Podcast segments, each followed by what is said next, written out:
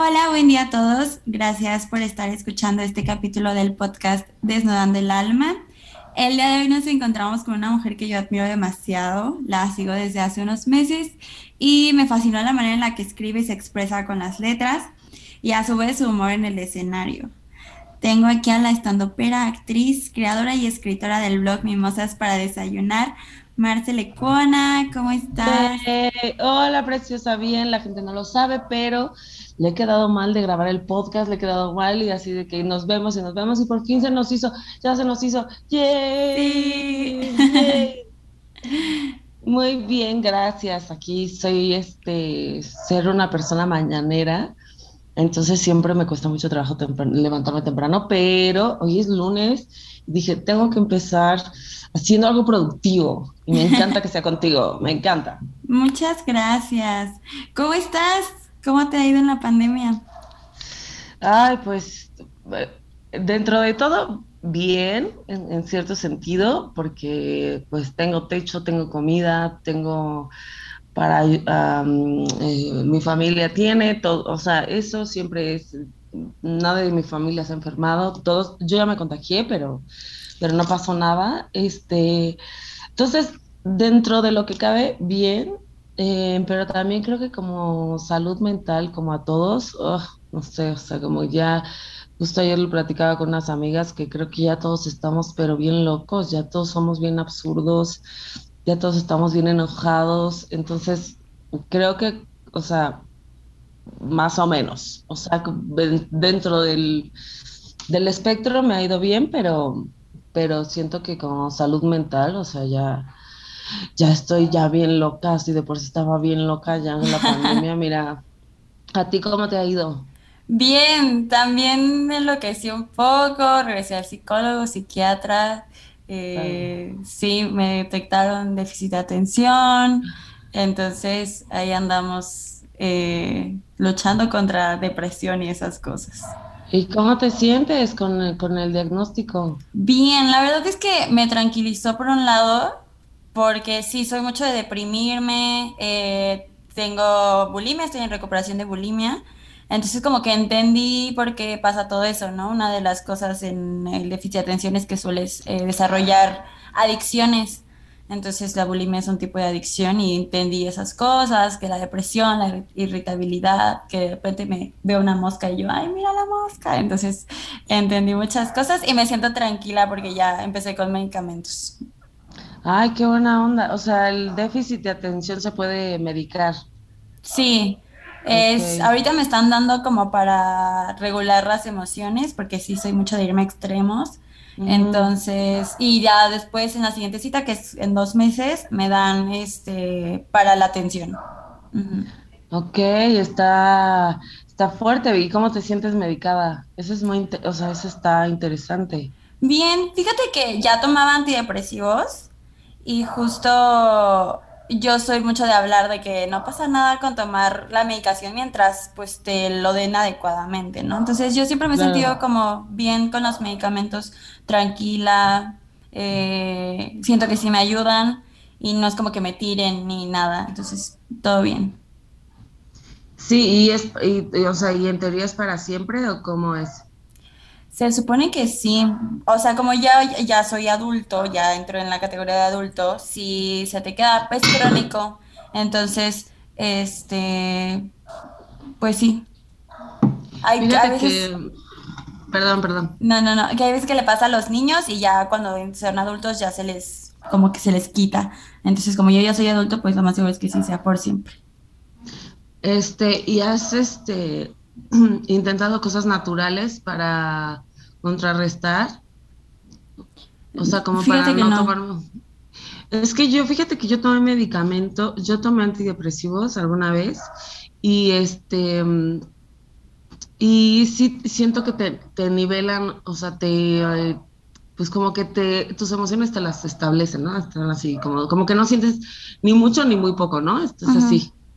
Entonces, este, yo, yo sentía como, artista, o sea, como que ese es el riesgo que tienes que tomar, o sea, yo en mi caso, ¿no? Dije, bueno, voy a sentir estas emociones todo el tiempo, ¿no? Yéndose a la chingada, o este, las medico y las mantengo así estables. Y después como que me di cuenta que había un porqué de, de, o sea, hay un porqué de esas emociones. Las sigo sintiendo, muchas veces, hay muchas veces que siento así el extremo de felicidad y el, o el extremo de dolor, o sea, como que no hay este, pues sí, no se regula como el volumen del radio, ¿no? O sea, como que de repente es así muy abajo y luego muy arriba. Y um, lo que entendí es que también tenía, bueno, pues yo este, estaba tomando alcohol diario y también... Em, no dejaba, llevaba muchos años sin dejar que mis emociones pues explotaran, pues, o sea, como que realmente explotaran de verdad y asumirlas y, y, sentirlas y como manejarlas. No sé, o sea, yo te lo digo porque a mí me pasa muy similar y, y, ahora que no tomo alcohol, como que siento esas emociones todavía más fuertes, pues, o sea, cuando estoy triste, estoy muy triste. estoy, y entonces, este, pero hoy por hoy trato de mm, de hacerme consciente de esas emociones y, sentirlas. O sea, por ejemplo, hoy en la mañana, ayer, ayer este, estaba en Twitter. Ayer fumé un porrito, le voy a decir a la audiencia, no voy a mentir, porque ya soy una tía y que entonces que soy nueva en esto, entonces fumé, fumo para irme a dormir, pero esta vez como que dije, puff, así me fui a ver y entonces me puse a ver Twitter y error porque en Twitter hay cosas muy feas, ¿no? Y entonces como que me entran en estos sentimientos de mucha emoción, mucha emoción y me siento mal y, luego digo, ah, realmente estoy diciendo lo que debo decir, o realmente estoy haciendo esto y, ay, el mundo está horrible y esto. Y, entonces hoy en la mañana me desperté súper triste y me puse a llorar. Por nada, porque nada más estaba triste. Y, y me doy, me permito llorar eh, digo, tengo 10 minutos, te, me permito llorarlos y después trágala ya, te metes a bañar, haces ejercicio, lo que sea. Este, eso yo sé, digo, yo no soy psiquiatra ni mucho menos, y la gente que nos está oyendo, viendo, pero este, la depresión es, es algo súper fuerte y es algo que ya sea medicándote o ya sea controlándolo con la mente o ya sea encontrando la forma, pero yo sí creo que la depresión es una cosa sumamente pues severa y que no se le ha dado todavía el, el, spot que se le tiene que dar, pues, o sea, como no es tan fácil decirle a alguien, ah, ya, no te deprimas, ah, ya, o, o decirte a ti, ay, no tomes medicamento, ay, no, pero sí, sí decirle a la gente que nos ve que sí es, sí es normal sentir estas emociones, porque luego muchas veces es como uno piensa, ya estoy loco o ya qué, qué pedo o, o, ya no soy una persona normal o, entonces más te... Te cierras, pues, ¿no? Claro, entonces, este, pero entonces, qué chido que estás tomando medicamento, qué chido que te diagnosticaron, porque aparte de diagnosticarse ya es 80 pasos adelante, ya es, este, ya es entender qué es lo que te pasa, ¿no? Eso está padre. Sí, está, sí, te digo, me siento tranquila y también yo trato de hacer justo mucha conciencia, no todavía, creo que ya se habla más de la salud mental, pero todavía falta pues un poco para platicar sobre eso. Claro, y al final yo sí creo, no sé, esto yo ya voy a sonar muy pachamama, pero mm, también creo que mm, viene con la personalidad, viene con el contexto social, viene con, viene con muchas cosas, con genética, o sea, no, no es nada más así de, ay, se está haciendo el triste y ay, ay, ay, ay ¿no? No, son muchas cosas. Y yo, por, eso, por ejemplo, yo ya también he aprendido que, no sé, si tengo que escribir algo en Twitter o si tengo que escribir algo, o sea, pienso, ¿no? Eh, borro muchas cosas, pero pienso, este, ¿a quién voy a lastimar con esto? ¿Cómo lo voy a hacer? Este, ahorita hay todo un escándalo ahí con lo de Broso y que atacó a, al candidato macedonio, bla, bla, bla. Y entonces están atacando a Broso. Y entonces yo decía, sí, güey, o sea, como la neta es que todos estamos mal, todos estamos coludidos y en lugar de salir y decir soy un actor, mejor digo, güey, si la cagué, y, pero eso no quita que este sea un violador, ¿no? Entonces yo estaba tirándole a Broso y yo decía como, güey, ¿cómo se sentirá Broso? Yo ya, diré, como, ¿cómo se sentirá de que, pues de que realmente su, su, lo que él está diciendo es verdad, pues, o sea, lo que él está, pero él también tiene con la que le pise y al final todos tenemos con la que nos pisen, todos, o sea, si todos nos podemos investigar. Entonces traemos esta red de justicieros todo el tiempo, pero a la vez sin pensar en el otro. Entonces, es, siento que también es una época que es muy ruda y los que sentimos emociones sumamente fuertes mm, está heavy, ¿no? Sí, justo ahorita que decías eh, lo de, pues, no, que no pensamos en el otro, estaba viendo un live que hiciste en el que decías lo de Britney Pelona, ¿no? De que siempre la usamos en la playera y así, que dijiste como de que, pues no voy a comprar esa playera porque pues de una chava que, bueno, una persona que tenía depresión y así, este, en ese momento y que no es justo, ¿no? Entonces, eso me, me marcó mucho y dije como de que, claro, siempre hay que pensar en la otra persona, en cómo está, incluso, pues sí, o sea, no podemos burlarnos de un momento así, ¿no?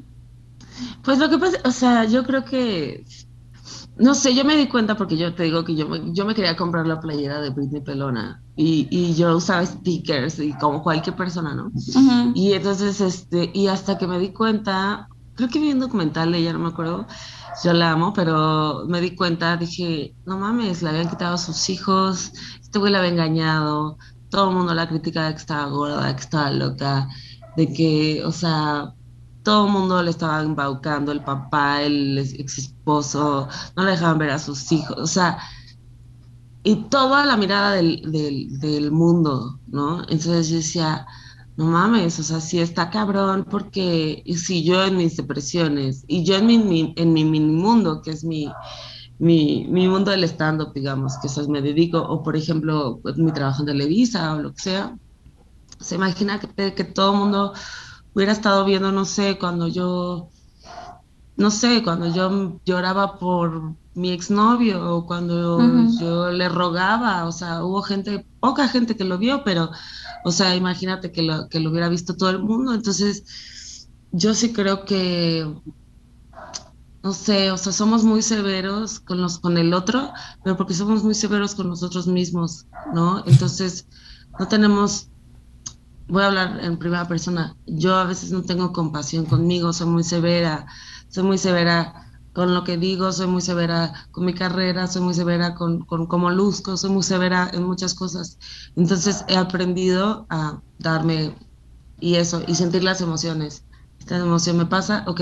Entonces ya a partir de que yo puedo sentir esas cosas, puedo sentir un poco de empatía por el otro, puedo entender un poco al otro. Es como de, ah, güey, yo no sé si esa persona está preocupada porque no tiene que comer, o sea, yo no sé si esa persona está preocupada porque le rompió en el corazón, eh, bla, bla, bla, ¿no? Hay gente que, pues, a veces, y también, porque es parte del ser humano, pues, somos culeros, está en nuestra naturaleza ser culeros y somos una mierda y también hay que aceptar eso y es, es parte de nosotros, ¿no? Pero, pues, venimos a esta es solo un instante eh, eh, en cuanto a la humanidad que es como, ¿qué quieres? ¿No? O sea, ¿qué quieres en esto que tu vida eres todo y eres tan nada? ¿No? Entonces, ¿qué quieres? Y yo quiero que, en, mi caso, ¿no? Yo quiero que las mujeres tengamos eh, menos miedo. Quiero que, que la mujer pueda tener la posición económica que quiera, en este mundo capitalista para que pueda tener libertad, porque el dinero y el empoderamiento te da libertad. Entonces, bueno, más el empoderamiento. Eh, pero la libertad económica en cuanto si te quieres agarrar un pinche, el, metrobús, el camión, el taxi, el Uber, el avión, lo que quieras y largarte de una situación que te está lastimando, tener esa posibilidad, pues.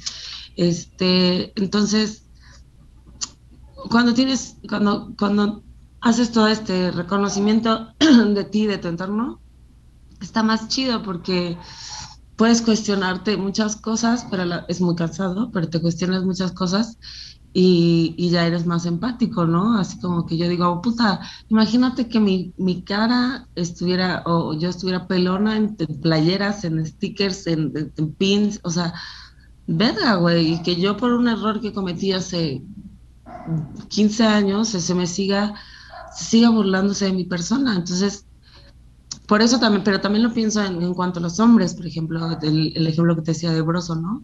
Ahorita que lo están crucificando en Twitter, y pienso, bueno, a ver, a ver, Broso, a ver, estás atacando a un güey que tiene denuncias de abuso, violación, estoy de acuerdo, obvio, ese Macedonio es un asco, por supuesto no podría ser gobernador, por favor, ¿no? Pero entonces, primero está el, reconocimiento con uno y dices, ok, yo tuve un programa donde cosificaba a las mujeres. Yo lo tuve, eh, la cagué, era otro formato, era otra televisión. Este, entonces, este, acepto, asumo que yo también fui parte de del problema en cosificar a las mujeres, ¿no? De ahí a que yo puedo ahora señalar a un, violador y decir, esto no quiero que sea gobernador. Entonces, bueno, sí, pero eso hizo eso hace 30 años, hace 25 años, pero sí es parte de la cultura mexicana que, que es normalizar la cosificación de la mujer, ¿no? Entonces, bueno, me pongo el zapato de broso y digo, bueno, sí, pero este y lo otro, es muy cansado. Y entonces también por eso tiene que haber meditación y tiene que haber este deporte, tiene que haber círculo de mujeres y terapia y todo, porque si no, uno se va a la verga. Sí, una manera de canalizar, ¿no? Todas esas emociones.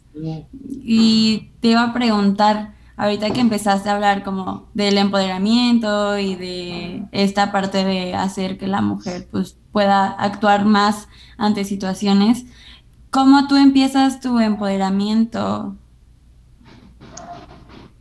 Em, yo creo que, fíjate, platicaba con, eh, un amigo de Televisa el otro día. Me cuestiona mucho de trabajar en Televisa, ¿no? Pero yo me acuerdo que cuando yo quería eh, trabajar en Televisa, yo veía las novelas y yo decía como de niña, y yo decía, yo quiero estar ahí en la tele. Televisa era lo único que había y que, que lo entienda la gente también, ¿no? Y entonces este, me decía un amigo, eh, un actor, decía, ¿por qué las mujeres, o sea, todas las mujeres que yo he conocido que son famosas de Televisa es porque se acostaron con alguien y la fregada, me empezó a decir eso, ¿no? Y yo me quedé como, y yo le dije, bueno, para empezar, supongamos que tienes razón, ¿no? Para empezar, es porque el, sistema está construido para que eso suceda. Ellos están en el poder y ellas, para realizar su sueño, ese es el, lo que les dan, ¿no? O sea, como, ¿quieres? Te tienes que gustar. Supongamos que él tiene razón, ¿no? Le dije, este, pero muchas actrices que han salido de ahí, que tú dices que se acostaron, son unas chingonas, entonces no solo pues usaron el, asunto patriarcal a su favor, sino que además se quedaron ahí, demostraron que son unas grandes actrices, unas grandes actrices. Yo creo que yo tengo una ventaja, yo le decía, yo tengo una, que me decía, tú no tienes que hacer esas cosas, en que le dije, yo tengo una gran ventaja, que es mi contexto social. Yo vengo de una familia que mi papá es le, fue muy bien, que, um, me dio escuela privada toda mi vida, que me, dio, me obligaba a leer desde que era niña, y mi mamá la artisteada, ¿no? Mi mamá era la artista, y entonces, este, yo tengo esa ventaja, yo tengo ese colmillo de decirle a un güey, no, güey, te vas a la verga por más productor que seas, te vas a la verga y voy a escribir un post y te vas, y te uno, y Y la mayoría de las mujeres no. Eh, la mayoría de las mujeres tienen miedo, la mayoría de las mujeres no tienen esos recursos, la mayoría de las mujeres, aquí en México estoy hablando, ¿no? Y, y, obviamente hay veces que yo me despierto y digo, puta, ¿qué tal si mañana me quedo sin nada? ¿Qué tal si mañana no tengo trabajo? ¿Y qué tal que por estar denunciando no estar allá? Y después digo, no hay pedo porque sé muchas cosas y si me tengo que meter de recepcionista y si me tengo que meter de mesera y si me tengo que no pasa nada, ¿no?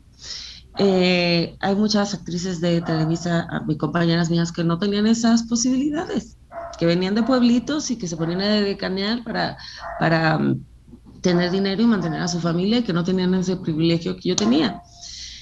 Ahora, lo que viene a través de ese empoderamiento es como, ok, si yo tengo esto no de nada me sirve tener esto y no ayudar a las demás. De nada sirve, ¿no? Y tampoco hacerte la mesías de yo ayudo, que no, no, no, no. Encalladito, en, en, esto, o sea, como dar trabajo a mujeres lo más que puedas, este, ¿cómo se llama? Eh, dar posibilidades justas, por ejemplo, ¿no? O sea, para que exista el feminismo tal cual, eh, una cuestión equitativa, tenemos que señalar las clases sociales, y existen las clases sociales. Viene la señora Vicky, se llama, que viene a limpiar mi casa.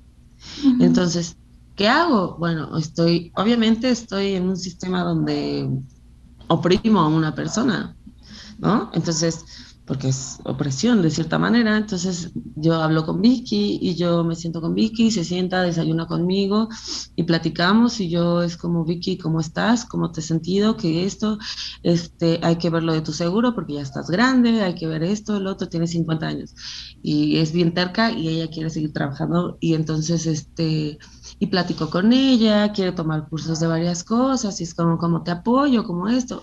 Es platicar y entender a la otra mujer que tiene otras circunstancias diferentes a las tuyas, y es decirle, por ejemplo, en la pandemia no trabajó ella, apenas empezó a trabajar otra vez conmigo, pero obviamente tuvo su sueldo cada mes, y es como, no, no la abandonas, y ahí estás, o sea, como darte cuenta de tu clase social, y a partir de ahí, cómo puedes ayudar a, a la que está abajo de ti porque pues sí hay una cuestión de yo por ser blanca, ojo claro, pero también oprimo, pues, ¿no? Y, darte cuenta de eso es lo principal, ¿no? Y también darte cuenta quién está arriba de ti. Y entonces así se va equilibrando un poco, pues, o sea, yo no creo que vamos a cambiar ni el capitalismo, ni vamos a cambiar las clases sociales, ni vamos a cambiar todo esto, la misoginia para siempre. No lo creo, la verdad, pero pero sí podemos ser más empáticos con, con la hermana y ahí generar empoderamiento. Yo me siento empoderada, yo te ayudo a empoderarte, vente, Vicky, vente, vete, o sea, vete, vamos, vamos a, vamos a hacerlo juntas. Y yo no te suelto, Vicky, y yo no te suelto mamá, y yo no te suelto hermana, sobrina, o sea, yo no te suelto, y tú no me sueltas a mí. Entonces ahí, ahí se vuelve lo... Porque yo también dependo de Vicky en un, en un chingo de maneras y Vicky me ha ayudado en un chingo de formas, eh, no solo laboralmente, sino como, como ser humano, ha sido bien chida conmigo. Y entonces, este, y nos abrazamos, nos decimos te quiero, te todo, porque yo la amo. Y mira, se lo voy a dedicar este, este podcast. La amo. Y es una mujer que tuvo ocho hijos, parto natural, o sea, como fuck, sin anestesia, no fue al hospital. Y es cuando te enteras de esas vidas y dices, y yo llorando porque no sé qué tuitear en cuanto a abrazo, ¿no? Y ahí es, ahí abres los ojos y dices, Madre Santísima del Señor, hay mujeres que están en circunstancias súper cabronas, súper fuertes, y yo también creo desde el fondo de mi corazón, siendo una persona, yo también soy depresiva y por eso tomo mucho, tomo, tomo alcohol, soy alcohólica, pero también creo que enfocarte en ayudar al otro te ayuda a quitar un poco la depresión. Eso es lo que yo creo, porque, porque te enfocas en hacer cosas chidas y pues, se sigue deprimiendo uno, se sigue llorando, pero eh, porque el mundo también es una mierda y también somos, también creo que como, como cuarzos, así de que todo lo que está sucediendo en el mundo pues también nos permea, pero el chiste de ayudar al otro también te deja de, te dejas de ensimismar, ¿no? Entonces, te, este, está chido, está chido. Creo que es un trabajo que, que está padre. Ah, ya no me acuerdo de la pregunta. Ah. Nada, que cool. Sí, creo que la, la concientización de, de, lo que pasa alrededor de ti está súper culpa de poder ser pues mejor persona, ¿no? Porque al final de cuentas creo que todos deberíamos de trabajar en nosotros mismos y a partir de ahí pues poder ayudar a otras personas, entonces está muy cool lo que haces. Y, y claro, también hasta incluso ayudar a otra mujer ayuda, te ayuda a ti misma, ¿no? Como dices, y a, una persona en general, pero hablando de este movimiento, pues apoyar a otras mujeres también te impulsa a ti a seguir ayudando o saber que estás haciendo algo, poniendo tu granito, ¿no? Para que las cosas ya no sean tan así. Y, no tiene que ser tan así de que, ah, voy a crear una fundación. No, no, no, no. O sea, puede ser en pequeña escala, ayudando a una amiga, ayudando a una prima, escuchando a la madre. Siempre la madre es como, bueno, ese es mi, mi talón de Aquiles. Entonces, eh, siempre trato de tener una relación chida con mi mamá, la invito a desayunar, o sea, le hago desayunar a mi casa, hacemos ejercicio juntas, porque o sea, son ese tipo de relaciones que tienes que pues, ir tejiendo. No tiene que ser así de que voy a crear la fundación. No, no, no, no. Hacen un círculo de mujeres, de tres, de tres mujeres, escuchen, se abracen, un tecito, brujen. O sea, creo que eso es lo chido de, de ser mujer, pues, porque también como que este, estamos, socialmente estamos, este, nos dan permiso de ser emocionales, ¿no? Entonces, hay, hay que, eso es súper rico que pobres hombres, que ellos no tienen ese lujo, ¿no?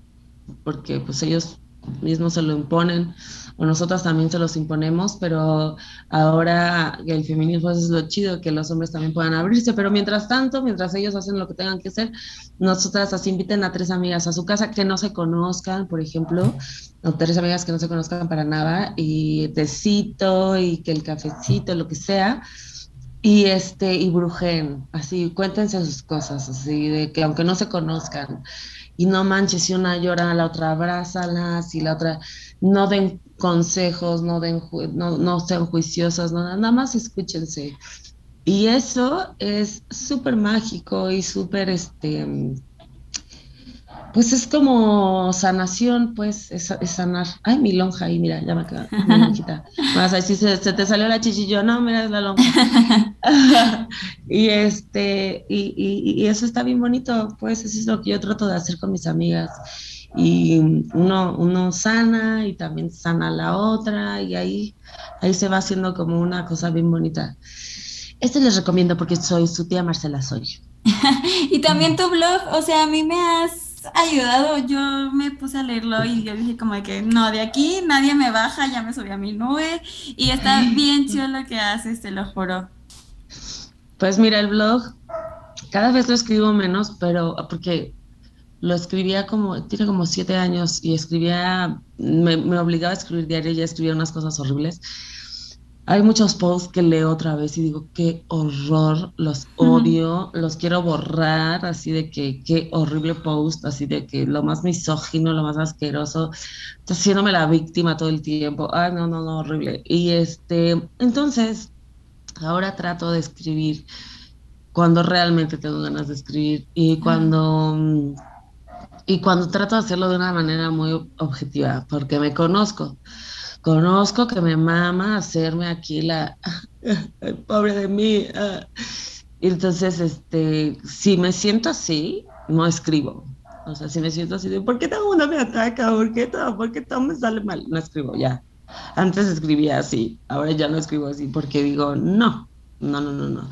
Salirse del papel de víctima es lo más difícil que hay. Y, este, y para mí, que que sí, realmente sí fui muy bulleada toda mi vida, sí me cuesta muchísimo trabajo salir de ahí, pero ahora trato de escribir más desde ficción, desde cuando se trata de mí, ay, me mandó un mensaje rápido, este, cuando se trata de mí, hacerlo desde súper estratégico, y creo que las letras son muy, es catarsis, creo que es este, yo siempre les recomiendo a mis amigas cuando están tristes, también que escriban, porque aunque no lo enseñen o nada, pero que la letra siempre sana. ¿Qué hacía el ser humano al principio de la humanidad? Así, mostrar sus manitas, mostrar que el, que, que, que dibujar ahí el mamuto, no sé qué era, era como un toro, no sé qué era. Sí, este, tratar de comunicarse, de aquí estuve, aquí estoy, y desde que empezó el ser humano y empezó la letra, más bien, eh, siempre fueron las mismas preguntas. ¿Quién soy? ¿Cuál es mi misión? ¿A dónde voy? ¿Si existe la vida después de la muerte? ¿Qué pasa? ¿Qué después de Siempre tenemos estos cuestionamientos que hacen que nos deprimamos, obviamente, ¿no? Eh, porque estamos en nuestra mente todo el fucking tiempo. Entonces, eh, lo que tienes que hacer es plasmar, ¿no? Tu existencia y con eso sacas Así de, ok, aquí estoy, aquí está mi manita, aquí existo, existo, aquí está mi manita y esto es lo que hay mío y de mí. Y ojalá alguien lo vea y ponga su manita ahí también y, y esa es la, la conexión, ¿no? Con el otro. Y no mames, está bien chido porque imagínate, yo pienso, yo, yo quiero ya cerrar el blog pronto, pero quiero ya escribir ya algo más formal, o sea, como algo más en editorial, o sea, ya llevo como un año pensándolo, todo, pero justamente no lo cerré porque muchas chavas me empezaron a conocer por el live y me dijeron como, no, no, espérate, espérate, como que ya apenas me estoy conociéndote, espérate. Y dije, bueno, ok. Y, y creo que está bien padre porque es como poner nuestras manitas ahí juntas, pues estamos ahí pegadas, aunque no las conozca. Trato de contestar a todos los mensajes que me mandan, porque yo, yo me siento, todos estamos improvisando en esta vida y todos estamos bien perdidos. Y, y a mí me pasaba cuando yo leía, no sé, Charlotte Bronte y leía Jane Eyre, que es mi libro, era mi libro favorito, ahorita ya lo veo muy, muy romántico, pero leía Jane Eyre y decía, ¡Ah! a mí me pasan estas emociones y yo soy esta persona y todo, ¿no? o cuando leo cualquier poema de Nahui Olin, es como, oh my God, yo siento esto. Y entonces me encanta que, que, haya esa conexión con las mujeres con, el blog, porque es como, yo ojalá, si no lo cierro, eventualmente también que pueda hacer un foro para ustedes y que si alguien quiere escribir, que lo subas y yo sin estar este manejándolo, pues, o sea, que lo manejen otras personas. O sea, siento que también podría ser una, una buena opción.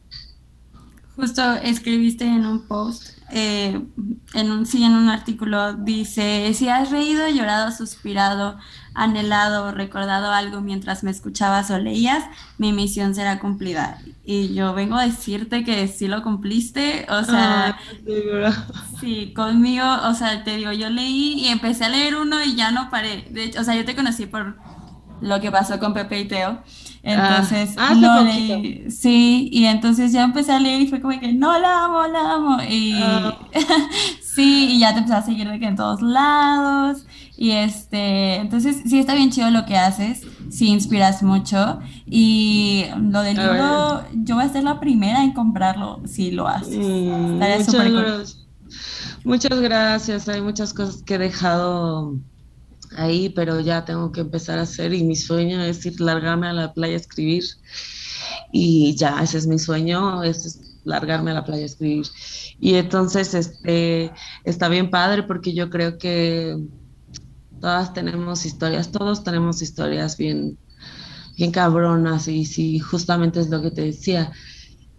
Yo la verdad es que estoy en un proceso también justo de perdonar a los, a los hombres también en muchos sentidos eh, me doy cuenta que todos estamos en un sistema horrible y que todos hemos sido violentados de una forma horrible.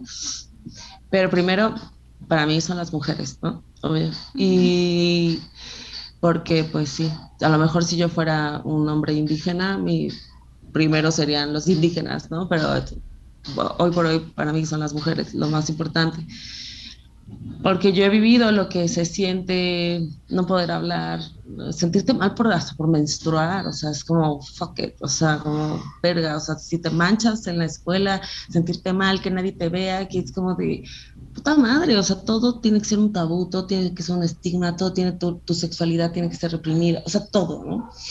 Y siento que, mm, pero a la vez es la aventura más increíble. Siento que estamos, yo lo platicaba con una amiga y le decía, ¿en qué época de, de la mujer te hubiera gustado vivir? Y dice, esta, esta es la mejor.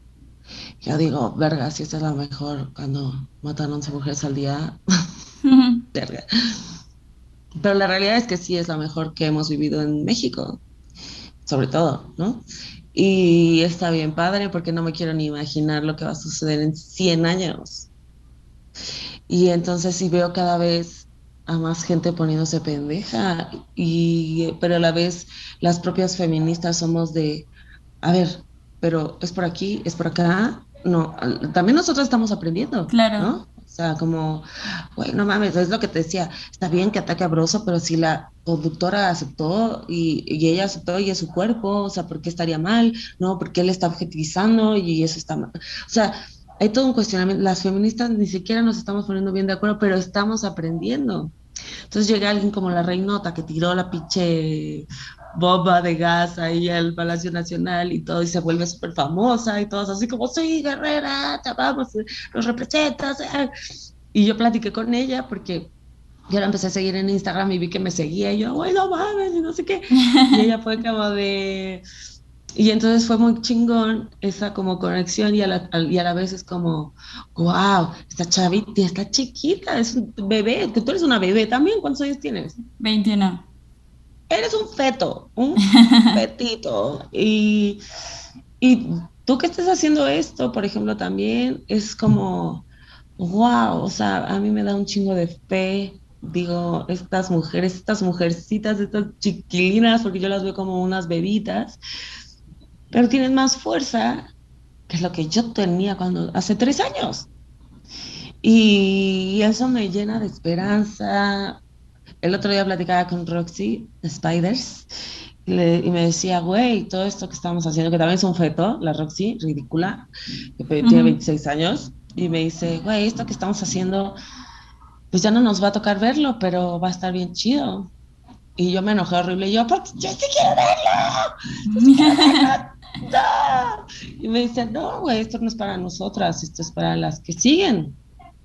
Sí. Y, me da tristeza que no lo voy a ver, ¿no? Porque yo sí creo que va a ser un proceso de 50 años, qué sé yo. Pero también me da mucha felicidad los cambios que yo estoy viendo en todos lados. O sea, es una cuestión, como comediante también da un putero de miedo, ¿eh? Porque sí es como de, wow, ahora de qué voy a escribir sin que ofenda a nadie, ¿no? Sí pero es un gran reto, porque nunca había, el comediante nunca había estado en esta posición aquí en México, por ejemplo. Entonces es un reto bien chido, es un reto padre, y este, y sí, siento que solo venimos a conectar y ahora que tenemos las redes, y que conecto contigo y que conecto con, con las chicas, con los hombres, y que también entender que pues, todo, todo mundo tiene su historia, y y tratar de, señalar a través de la compasión, o sea, como decir, sí, batón, sí, o sea, sí, sí entiendo tu contexto, pero eh, toquetear está mal, amigo. Sí entiendo tu contexto, pero eh, agredir a una mujer públicamente está mal, ¿no? Eh, sí entiendo tu contexto, pero, o sea, te entiendo, pero no te justifico. Y siento que en ese momento estamos las feministas. ¿no? En el momento de, ah, ok, ok, te entiendo. Ok, te entiendo porque todos somos machistas, porque este México es un asco y siempre ha sido un asco. Pero no te justifico. Y eso está bien bonito. Es así como, siento que ahí vamos, ahí vamos, ahí vamos, ahí estamos aprendiendo, está chido. Tu generación lo va a hacer muy bien. Tu generación, tu generación va a ser las mesías de este pedo. Sí, y también yo veo a las chavas de secundaria este, también están alzando la voz y haciendo. Y yo también digo, ay, qué padre, ¿no? Que a esa edad, yo tampoco a esa edad lo hacía, ¿no? Pero ahorita ver eso es como, qué chido. Y ahorita que hablabas de, de entender a los hombres, pero no justificarlos, eh, o sea, siento que también es algo súper importante, ¿no? Como entender de dónde viene y que pues ellos también lo entiendan, ¿no? Pero nosotras como mujeres entenderlo y para saber también pues qué pedir, ¿no? O sea, para entender cómo fueron las cosas para que el hombre estuviera haciendo esas cosas y poder exigir o pedir eh, que las cosas sean diferentes. Pues mira, yo creo que los hombres, es que una vez más, si, si vamos a hablar de ese asunto, hay una cuestión de clases, ¿no? No es el mismo privilegio que tiene el hombre mm, albañil ah, hacia conmigo, hacia el hombre, no sé, mi productor, por decirte, bueno, mi productor. El punto es que sí, el hombre físicamente tiene la fuerza de si quiere agarrarme, tirarme un barranco, violarme y matarme, ¿no? Es una realidad. Físicamente, la mayoría son mucho más fuertes que nosotras. Y los hombres no van a soltar el privilegio tan fuerte. O sea, es como lo que hablábamos de Vicky. Por ejemplo, si alguien me dice así de, pues, güey, si realmente quieres ser feminista, no contratarías a Vicky, ¿no? Harías tu limpieza tú sola. Yo la contrato porque yo he hablado con ella y yo le he dicho, ¿quieres de tu dinero? Esto, el otro, bla, ¿cómo le hacemos? Hay que ir sacando tu seguro, bla, bla. O sea, hay toda una estrategia con ella para que siga trabajando conmigo. Pero si realmente fuera en el fondo de mi ser, diría, Vicky, ¿sabes qué? No, yo te deposito, yo esto. O sea, son renuncias a mi privilegio que uno tiene que aceptar, ¿no? Es como de que, ok, si quiero realmente serlo, tengo que decirle a Vicky que ya no puede venir y yo le pago de todas formas, ¿no? Porque tengo que sacarle su seguro y todo. Y en eso estoy con Vicky, ¿no? Estoy en pláticas con Vicky. Pero yo tengo que aceptar ese privilegio y renunciar a ese privilegio.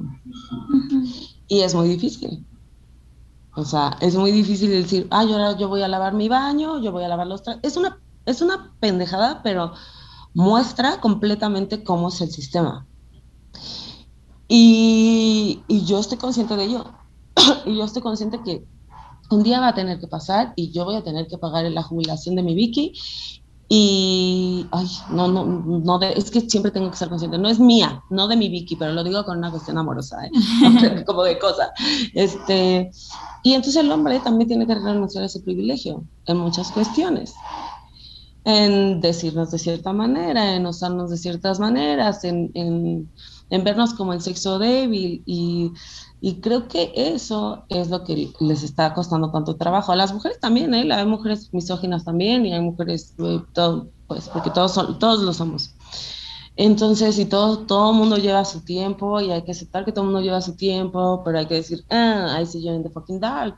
Entonces, hay que, este, darse cuenta de eso primero. Entonces, los hombres sí también son oprimidos, obviamente, y tienen esta cuestión de que tienen económicamente tienen que eh, eh, solventar a la familia, eh, no pueden mostrar sus emociones, estas cosas de, yo sí creo que muchos hombres se acuestan con muchas mujeres por la presión social, ni siquiera porque ellos quieren, por mucha presión social. Y esto de ese macho, pero no llores como niña y bla, bla, bla, o sea, también tienen mucha presión, ¿no? y entonces yo siento que hoy en día un hombre que se vulnera, un hombre que que, muestra sus emociones, un hombre que dice así me siento, o quiere cambiar, o quiere, o sea, esos son los hombres, esos son los machos que queremos las mujeres, ¿no? Eh, me decía una vez mi novio, no, pues en, en Suiza o algo así, que ya los hombres eran tan como las mujeres, que las mujeres ya no querían así a los hombres, ellas querían, se iban a España o se iban a no sé qué, a conseguir latinos, a que fueran así machos, alfa. Y yo le dije, bueno, si ese es el mayor riesgo que puede haber, eh, lo tomo. Mm, o sea, si el mayor riesgo es que yo diga, ah, ya deja de vulnerarte, que lo dudo, pero este, yo pongo siempre de ejemplo a alguien que yo admiro un chingo, que es a Carlos Vallarta. Para mí es el mejor comediante en, estando pero en, México. Hace crítica social, todo el tiempo está aprendiendo. Tiene un podcast que se llama El Status, el status Culo, Sí, creo. Este, y, y él, él estaba como en Instagram como puto no sé qué. Algo estaba en Instagram. Y lo acaba de cambiar. O sea, lo acaba de cambiar y siempre está preguntándome cosas de feminismo y todo el tiempo quiere cambiar y todo el tiempo se cuestiona y todo el tiempo eh, hace, una, hace una introspección para, para, poder investigar, lee un chingo, ve un chingo de documentales, él no es ningún pinche inventado, o sea, como la neta, investiga un chingo. Hay pocos estando peros que investigan un chingo, que leen un chingo, y él es uno de ellos. Y, y esa transformación de ese hombre, y yo conozco a su esposa y conozco a sus hijos y todo, esa transformación de ese hombre es como de, ¡ah! hasta lo ves sexy, hasta lo ves sexy. Y mira que mi, mi Vallarta, pues yo no lo veo guapo, pero lo veo diciendo esas cosas y digo, qué hombre tan sensual, qué inteligente, qué manera de cambiar, wow, wow, wow, ¿no? Entonces, o sea, hombres, yo los invito, si alguien está viendo esto, hombres, los invito a que vengan de este lado porque, no mames, eso nos prende y nos moja cabrón. Un hombre que esté diciéndote, por ejemplo, mi novio, que es así como un, un poco heterobase, pero pues es francés, entonces el güey este, pues le gira y, ha investigado, ve muchos documentales, lee mucho y todo, y siempre me cuestiona cosas, ¿no? Así como, el otro día me dijo, no entiendo cómo las mujeres piensan, o, o, o, a lo mejor nosotros las hemos hecho creer que son el sexo débil. Ustedes nunca fueron el sexo débil, nunca. O sea, de hecho, que cuando mujeres llegan al poder, atrás está mi Rumi, mira, bien hermosa. Hola, la Rumi. Hola, la Rumi, mira. Ay, me dice quién es. Estoy en un Zoom, estoy en un podcast. Ah, Pero qué bonito, culet, se te ve.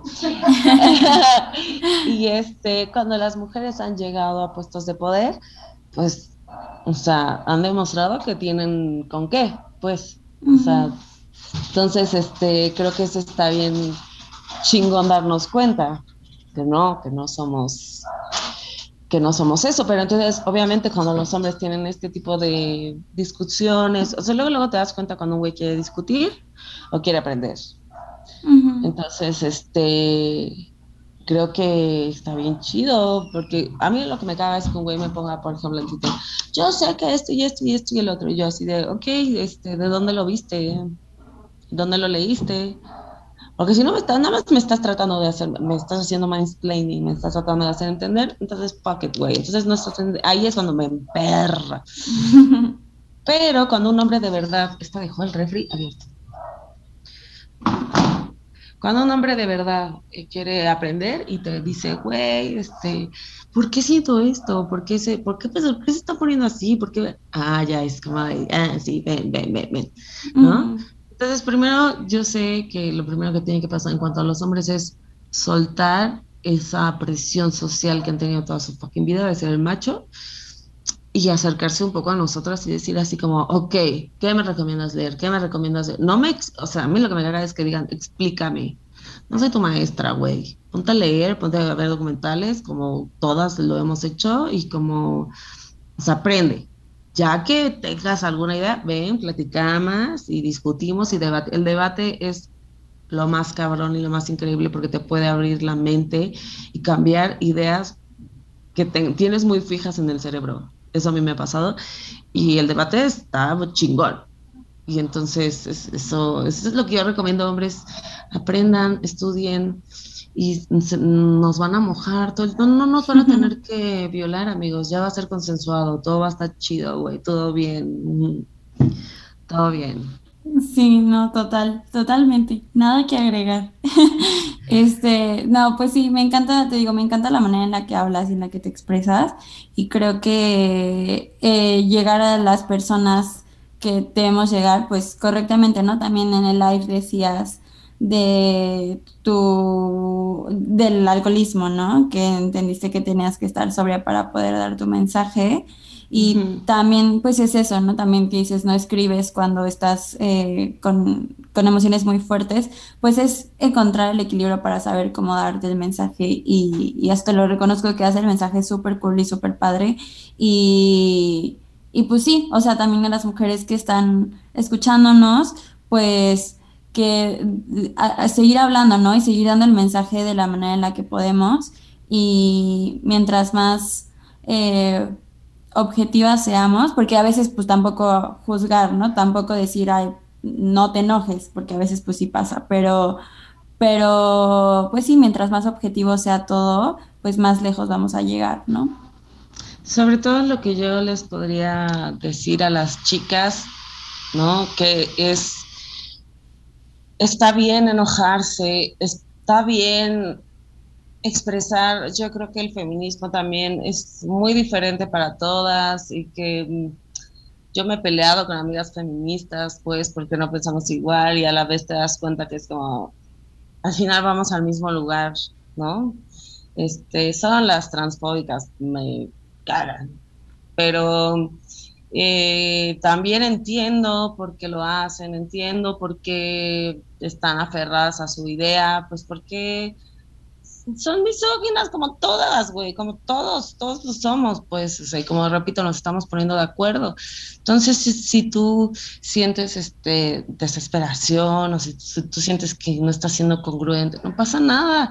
A mí lo que me inspira siempre es leer biografías de mujeres poderosas o que han marcado la historia, o me encanta ver biografías en, en YouTube, hay YouTube, entonces, no sé, estoy pasando un mal día y me meto a ver a Meryl Streep o sea, si me rechazaron en un casting, me meto a ver la vida de Meryl Streep y digo, ay, Meryl Streep también fue rechazada, no pasa nada, ¿no? Y entonces, este, o me pongo a ver la vida de, no sé, de quien sea, pues, o sea, María Antonieta, de quien sea, de Frida Kahlo, de la mujer que quieras, pues, hay muchas mujeres que han marcado la historia y, y está bien padre reconocerlas, hasta nuestras mismas madres, tías, así de cuéntame tu historia, cómo llegaste hasta aquí, y eso siempre como que, bueno, a mí me ayuda. Entonces, este, yo les paso este tip que a mí me ayuda, porque ver mujeres empoderadas a mí me, empodera y, y, me ayuda y me, da, me hace darme cuenta que no estoy sola, que, que estoy dando mi mejor esfuerzo, que estoy tratando de hacer lo mejor que puedo, porque, pues porque es lo mejor que puedo, no tampoco exigirme o sea, de más, pues, o sea, por ejemplo, ayer teníamos entonces esta, esta, entrevista a las nueve de la noche y yo ya estaba bien pacheca y yo te dije, oye, estoy pacheca, me quiero ir a dormir porque este, todavía no la controlo. Y tú fuiste, tú fuiste muy amorosa a decirme, claro que sí, ¿no? Este, y yo he movido esta cita también varias veces por trabajo y todo. Y es como decir, sí, sí, lo voy a hacer, te juro, sí lo voy a hacer, nada más tengo que eh, reorganizar mi vida y fue mucho entendimiento, me pudiste haber dicho, ¿sabes qué? Ya, vete a la verga, pinche mamona, pinche, quien fueras quien, ¿no? Pero tuviste un chingo de entendimiento y eso para mí es muy hermoso, eso te lo agradezco. Y, y eso, o sea, como siempre estar una para la otra y siempre estar este, entendiendo, compasivo, aceptando y diciendo, ah, todos estamos haciendo lo mejor que podemos, no pasa nada no pasa nada, pues. Sí, ahorita que hablabas de las biografías, justo, pues si alguien tiene una hermana prima, no sé si has escuchado o leído el libro de Cuento de Buenas noches para Niñas Rebeldes, creo que se llama así. Entonces, yo hace, me lo compraron cuando era más pequeña, este, y, y, está bien lindo, ¿no? Entonces, a ver, ver a otras mujeres haciendo cosas y empezar a darle el reconocimiento, ¿no? Apoyar estos... Ay, escucho mucho ruido, no sé. Sí, porque tengo una construcción enfrente, son una divinura. sí, entonces pues, pues apoyar también de esa forma, ¿no? A las niñas y, y abriendo camino a esas nuevas cosas. Sí, de hecho, Plaqueta, si no la siguen, síganla en Instagram o en Twitter. Twitter es una joya, ¿eh? se pelea con todo el mundo, mi mamá. Es Plaqueta. Fue la primera mujer que denunció a un taxista por acoso en callejero, es una locura. Entonces, Plaqueta sacó unos libros que, que son de historia de mujeres y tienen que su dibujito, que su glitter, que sus están bien bonitos, entonces creo que los venden en Summers, en donde sea. Y sí, le cuento de niñas rebeldes, eh, yo siempre lo regalo en baby showers. Siempre, sea niño, sea niña, no me importa, lo regalo en baby showers porque creo que faltamos en la historia, faltamos un chingo en la historia, entonces este, podemos enmendar eso y está bien chido que, que, se está logrando, pues, entonces está cool, I like it. Sí.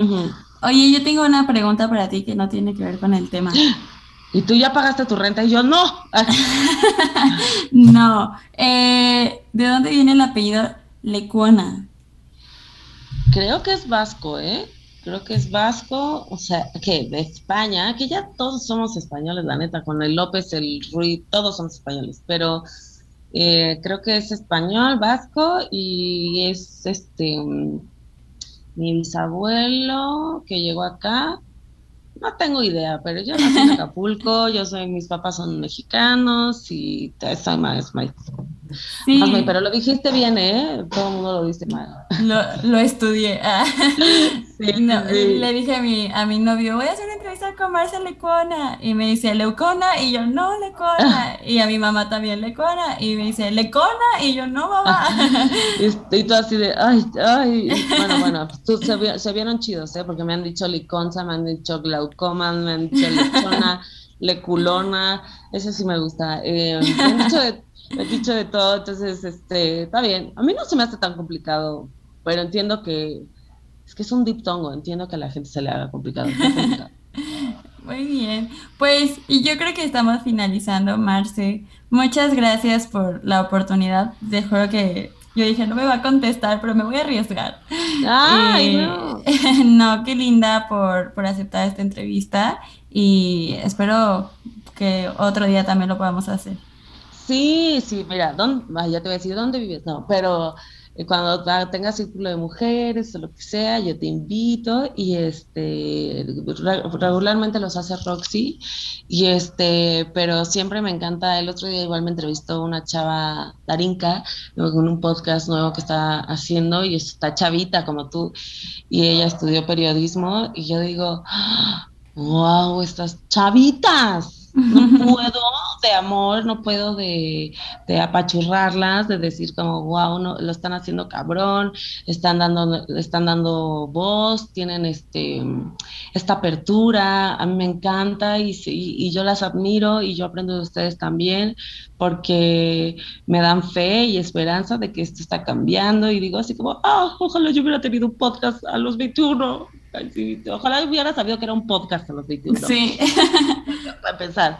Y este, entonces, bueno, yo feliz y este, pues aquí estamos, hermana, aquí estamos para siempre. Ya nos tenemos guardadas, entonces aquí cualquier cosa, aquí estamos. Muchas gracias, Marce. Y pues cerramos esto, gracias. Gracias, preciosa, nos estamos viendo. Un besito a todos.